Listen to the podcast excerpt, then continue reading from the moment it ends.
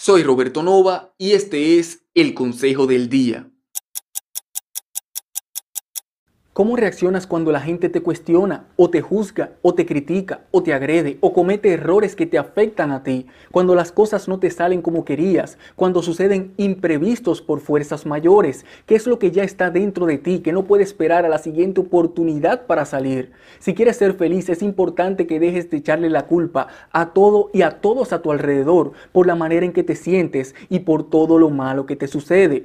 Cuando tomas responsabilidad por absolutamente todo en tu vida, te liberarás de una gran cantidad de sentimientos negativos. Resentimiento, frustración, impotencia, envidia, rencor, resignación. Y toma en cuenta que ser responsable no significa ser culpable. Si tu circunstancia actual no te gusta, no te mires como el culpable por encontrarte ahí. Mírate como el responsable de hacer que cambie.